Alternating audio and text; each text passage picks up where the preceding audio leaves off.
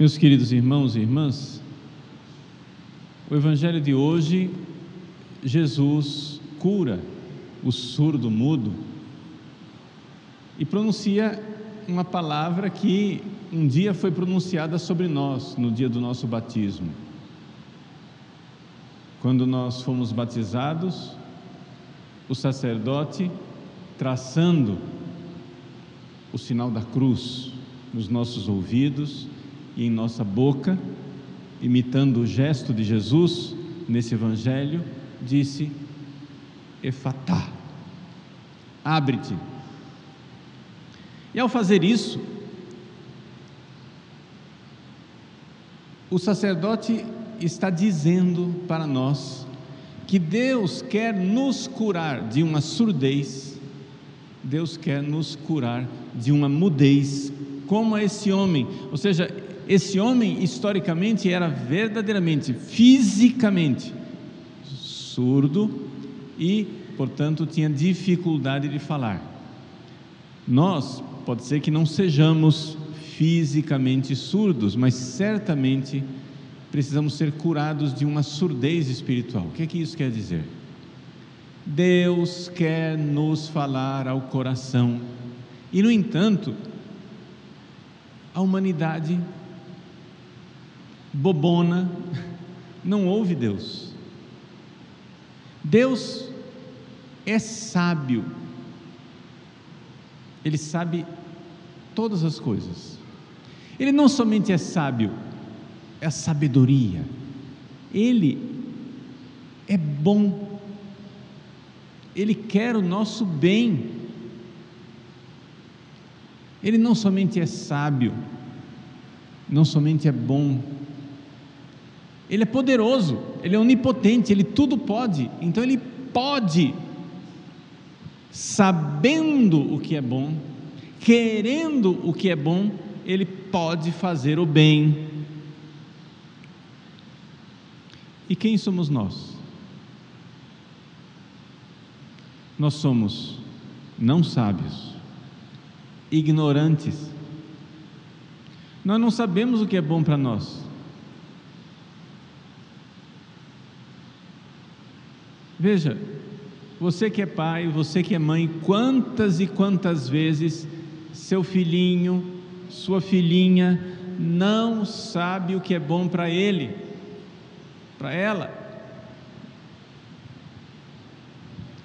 Mamãe, eu quero doce. Não, meu filho, está na hora do almoço. Se você comer doce agora, né, vai tirar o apetite.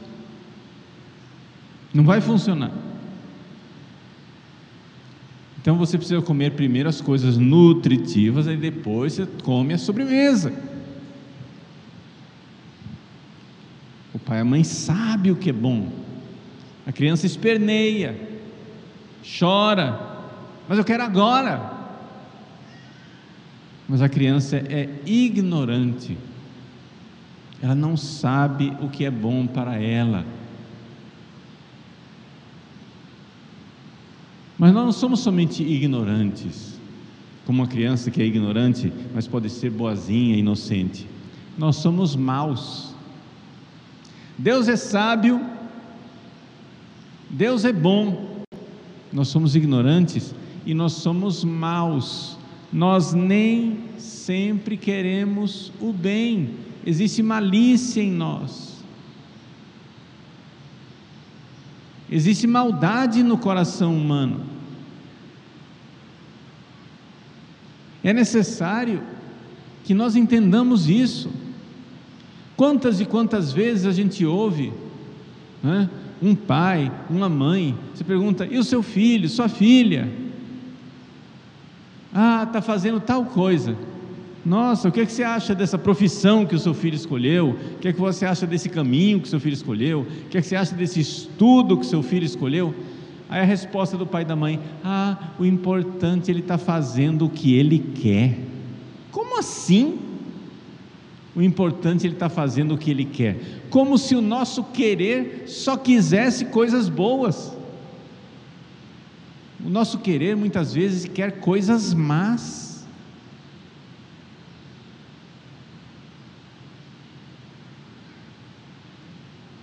Muitas vezes nós queremos o que nos destrói.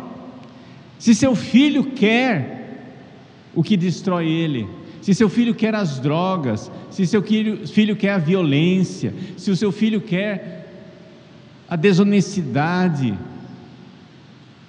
o tráfico de drogas, todo tipo de confusão, de erro, você vai dizer que o importante é ele fazer o que ele quer? Mas o importante, meus queridos, é fazer o que Deus quer, porque Ele é sábio, nós somos ignorantes, Ele é bom, nós somos maus. Desconfie de Suas vontades, Desconfie. Vá na escola de Deus, ouça. Você precisa ouvir, você precisa curar essa surdez. Você precisa ouvi-lo. E você precisa então, uma vez que você sabe, porque você ouviu,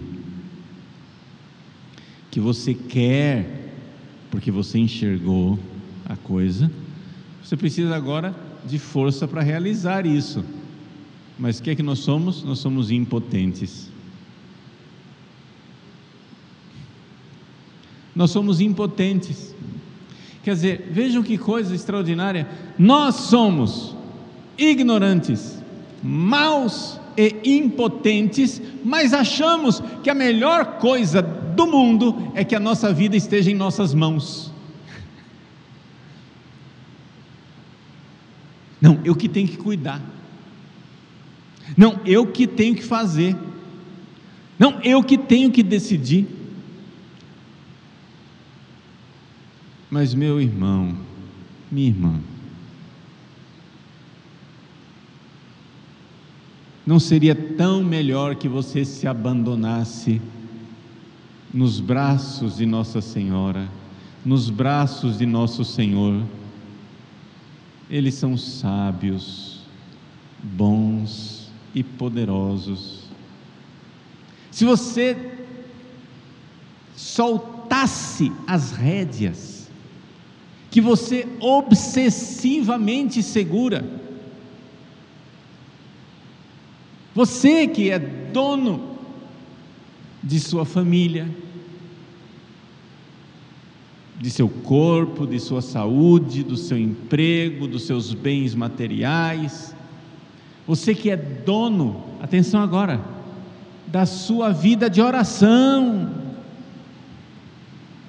Não, e agora, vamos supor que você não tenha esses problemas que, que eu coloquei aqui de apego às coisas materiais, apego à família, não, você só quer ser santo, você só quer ser santa, só que aí você vai rezar, e você quer que a vida de oração seja do jeito que você quer, e Deus vai ter que sentar na cadeira de aluno, e ouvir você. Olha, Deus, quando eu rezar, eu quero que seja assim assado, frito e cozido. Mas, meu irmão, sua vida de oração, você tem que abandoná-la nas mãos de Deus. Então, isso que eu estou dizendo aqui vale para os iniciantes, que estão penando para deixar apegos materiais, desordens afetivas, problemas sexuais, etc, etc, mas vale também para aquelas pessoas que já alcançaram um certo grau de virtude e que já não lutam tanto com essas coisas, mas estão empacadas na vida da oração. Põe a sua vida nas mãos daquele que é sábio, daquele que é bom, daquele que pode, porque você é ignorante, mal e impotente. Se abandone. É isso que Jesus nos ensina no Evangelho de hoje. Como assim, padre? Eu li o Evangelho, não vi nada disso que o senhor está falando. Vamos então ver. Levam para Jesus um homem surdo que falava com dificuldade e pediram que Jesus lhe impusesse a mão. A primeira coisa que a gente tem que notar é a maravilha da igreja chamada intercessão. Tem gente rezando por nós. Tem gente que você nem conhece rezando por você.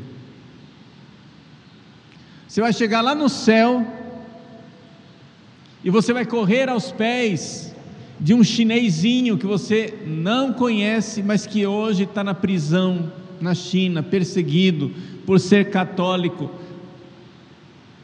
Na ditadura chinesa, ele está na prisão porque é fiel à Santa Igreja Católica e ele está oferecendo as dores, os sacrifícios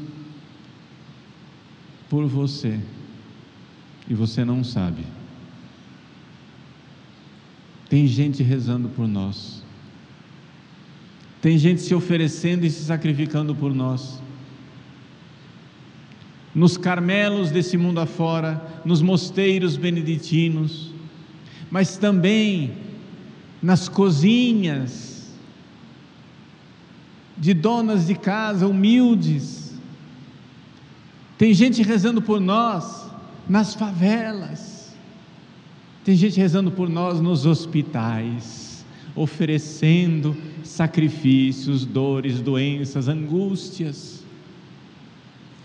Tem gente rezando por nós e fazendo isso que está escrito aqui no Evangelho: levaram o surdo para Jesus. Se você um dia já ouviu Deus, se você um dia ouvindo uma pregação, lendo um livro, assistindo um filme, conversando com uma pessoa, já deu um clique e você se converteu e se voltou para Jesus, você já ouviu Deus. Mas saiba, tinha alguém rezando por você. O mistério da Santa Igreja No céu nós saberemos quantos rezaram por nós. Mas desde agora, mesmo sem saber, a Deus, louvor, honra, glória e gratidão por cada oração, por cada sacrifício, por cada lágrima derramada, por cada dor abraçada, por nossa salvação. Meus queridos, nesse mundo não tem somente maldade, nesse mundo tem também santidade, entrega, sacrifício e amor. Não fazem barulho, mas fazem a diferença. Levaram um surdo até Jesus. Isso daqui é uma página de nossa biografia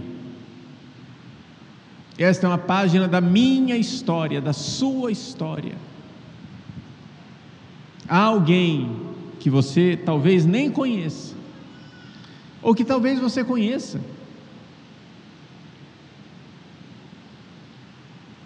Alguém de joelhos calejados, alguém com os dedos gastos de girar as contas do rosário, alguém com as olheiras fundas de noites mal dormidas. Alguém de coração apertado, de angústias e dores e sofrimentos, alguém rezou por você. Não espere morrer e ver isso no céu, desde agora agradeça a Deus. Você tem fé, você já ouviu Deus na sua vida e você é a resposta de uma oração milagrosa.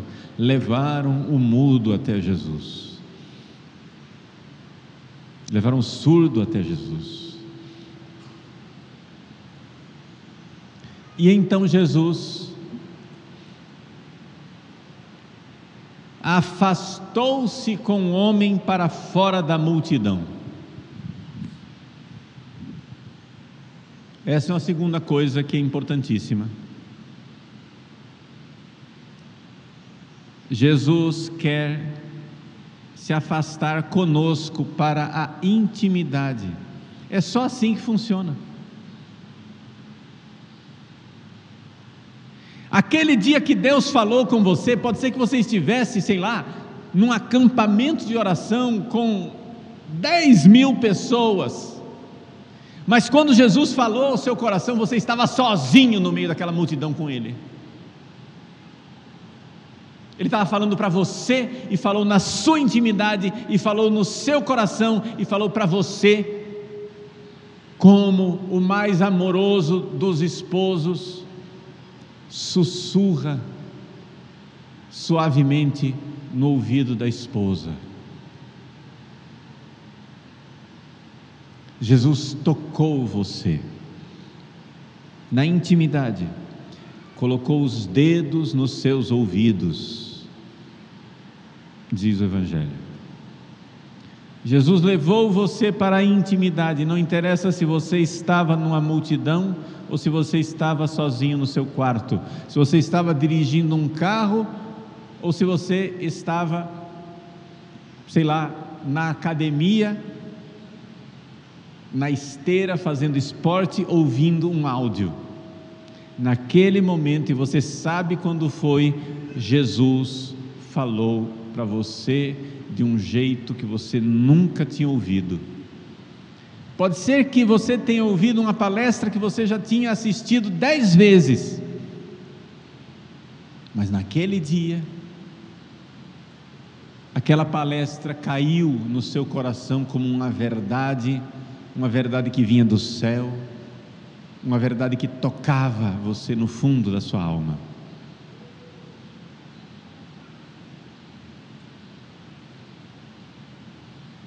Meus queridos, isso é fruto da intercessão de muitos que rezaram, mas é também o fato de que você, em algum momento, permitiu a Jesus que falasse a você na intimidade. Então é importante aqui para você continuar esse processo de conversão que você saia da multidão. Jesus levou o homem para fora da multidão. Mas como Jesus vai falar com você se você passa o dia inteiro no WhatsApp, no Instagram, no Netflix, no YouTube e não para um momento sequer para tentar ouvir Jesus? Não, não posso parar, se eu paro eu penso, eu penso eu choro.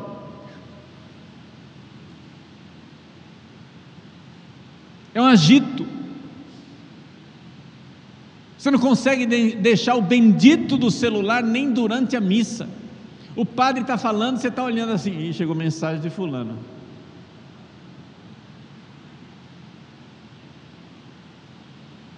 Você recebe a comunhão, volta para o banco, a primeira coisa que você vai ver é o celular.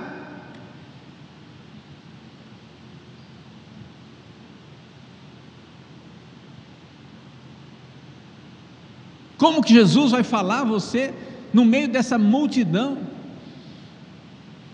Nosso Senhor é um esposo amoroso que sussurra.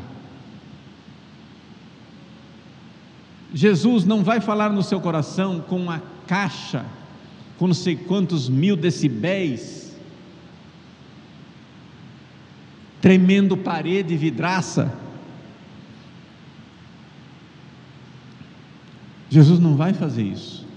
Se você tem barulho o tempo todo dentro de você, porque o pior barulho, gente, não é o externo, o pior barulho é o barulho interno.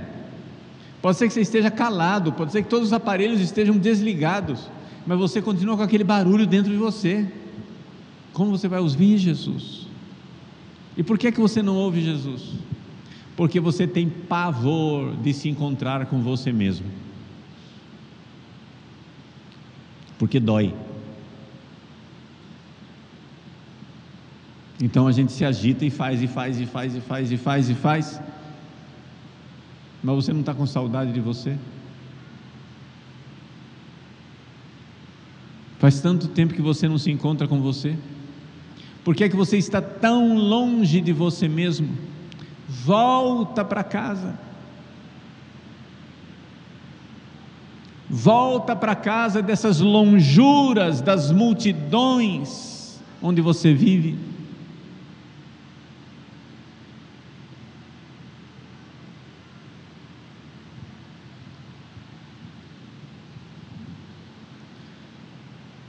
Jesus nos fala. E uma vez que ele fala, aí acontece uma mudança também importante. Você ouviu? Acontece uma mudança importante. Olha o que diz aqui. Jesus cuspiu e com a saliva tocou a língua dele. Pode causar um certo nojo, saliva do outro na boca, mas é a saliva de Jesus, não se preocupe. Jesus é Deus que se fez homem, tudo é santo, tudo é bom.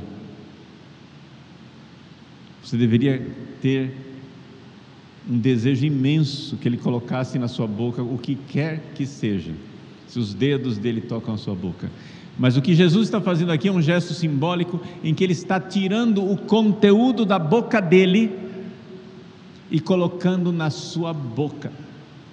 Você tem que falar as palavras dele. Uma vez que você ouviu as palavras dele, agora você tem que falar as palavras dele. E isso quer dizer o seguinte: não só as palavras, todo o seu comportamento tem que mudar. Quando você ouviu Jesus, as coisas têm que mudar. A vida tem que mudar.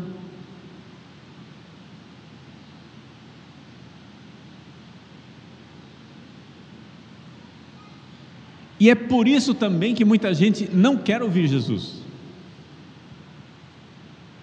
Tem gente até que reza, vem no sacrário e diz: Jesus é o seguinte, estou precisando disso, disso, disso, disso, isso, isso, isso, isso, isso, campo desligo e já sai correndo com medo de Jesus responder, porque sei lá o que ele vai dizer. Tem gente que reza, nem respira com medo do intervalo da respiração, Jesus dizer alguma coisa.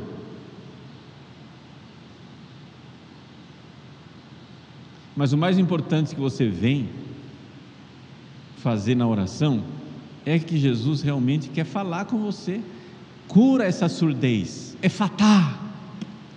E uma vez que curou a surdez, o seu comportamento, o seu falar, o seu agir o modo de você se portar vai mudar, tem que mudar, a vida tem que mudar. Se você ouvir Jesus, as pessoas vão olhar para você e dizer assim: Nossa, como ele está diferente, ela não era assim, ah, agora ficou beato, agora é católica fanática.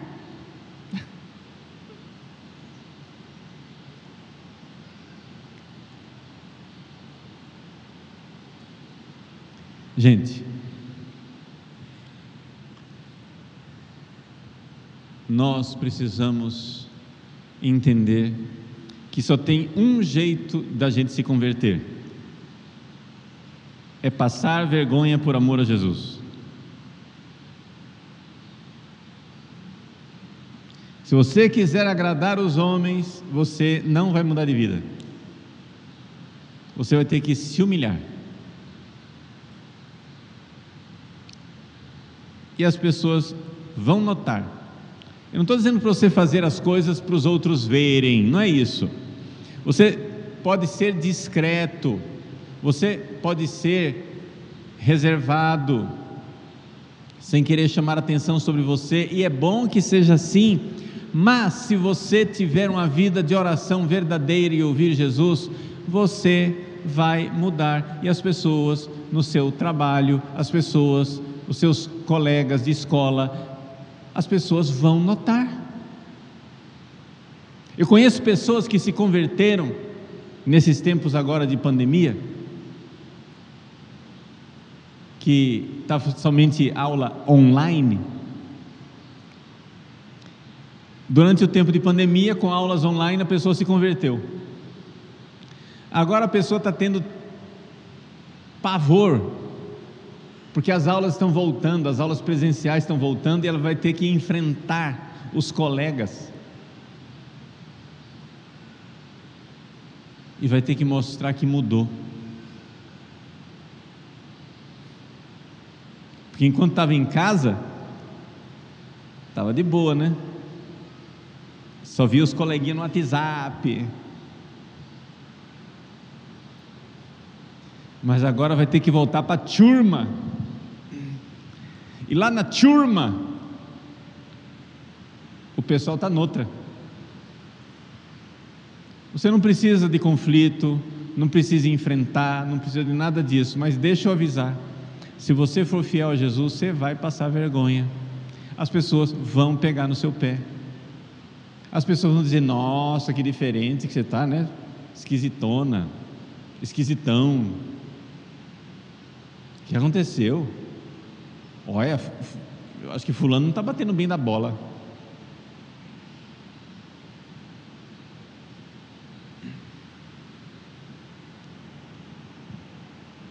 Eu não dou conta de fazer essa homilia no YouTube, porque eu olho para a cara de vocês e me dá vontade de imitar o sotaque cuiabano. E o pessoal que ouve no YouTube não entende nada desse negócio de sotaque cuiabano.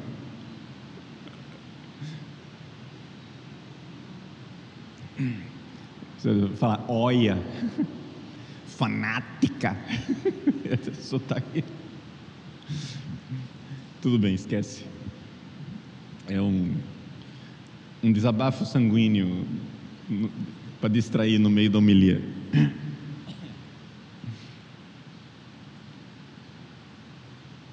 Gente,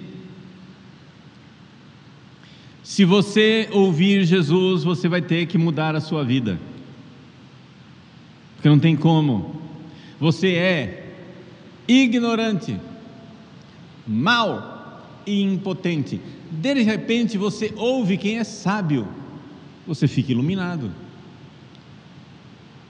Você deixa que esta verdade chegue ao seu coração, você fica melhor. De mal que era, vai melhorando. Incapaz de amar, você vai ganhando poder, capacidade de amar, capacidade de dar a vida. Isso vai acontecendo. É fatal. Jesus quer fazer isso na sua vida. Concluo essa homilia recordando que nesta semana nós iremos comemorar 199 anos da independência do Brasil. Para nós católicos, é um momento importante porque 16 dias antes da independência do Brasil, no dia 22 de agosto, o príncipe herdeiro Pedro de Alcântara passou em Aparecida, que naquela época não existia o município de Aparecida, era o município de Guaratinguetá, numa capelinha onde disseram: Vossa Alteza, ali tem uma imagenzinha de Nossa Senhora da Conceição que apareceu pescada no rio e ela faz milagres. Dom Pedro se ajoelhou aos pés de Nossa Senhora da Conceição que apareceu. E diante da confusão política que o Brasil vivia naquela época, ele prometeu que iria consagrar o Brasil a Nossa Senhora da Conceição. Eu não sei se ele cumpriu essa promessa ou não. O fato é que 16 dias depois ele proclamava a independência do Brasil. Portanto, o Brasil nasceu debaixo de uma promessa de ser de Nossa Senhora da Conceição, Aparecida. Se Dom Pedro cumpriu essa promessa ou não, nós precisamos cumpri-la. Nós precisamos realizá-la. Portanto, terço na mão. Nós precisamos da grande arma que Nossa Senhora colocou em nossas mãos, o Santo Terço. Ela que esmaga a cabeça da serpente. Nosso Brasil começou com um grito de liberdade, onde Pedro de Alcântara disse: As cortes de Portugal querem nos escravizar. Laços fora eu nada mais quero com o governo de Lisboa. As nossas relações estão cortadas.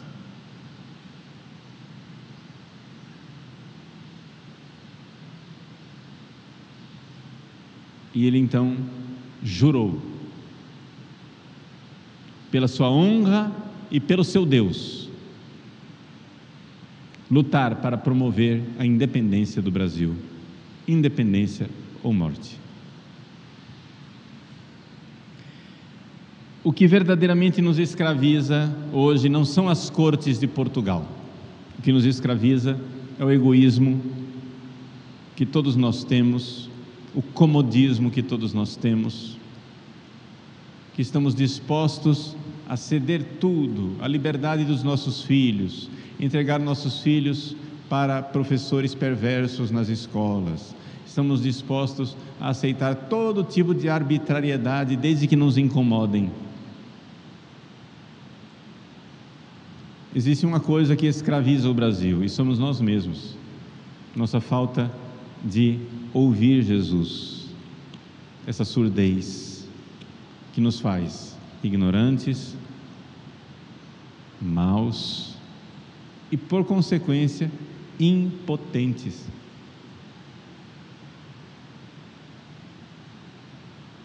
Vamos para a Imaculada. Ela é a imperatriz perpétua do Brasil.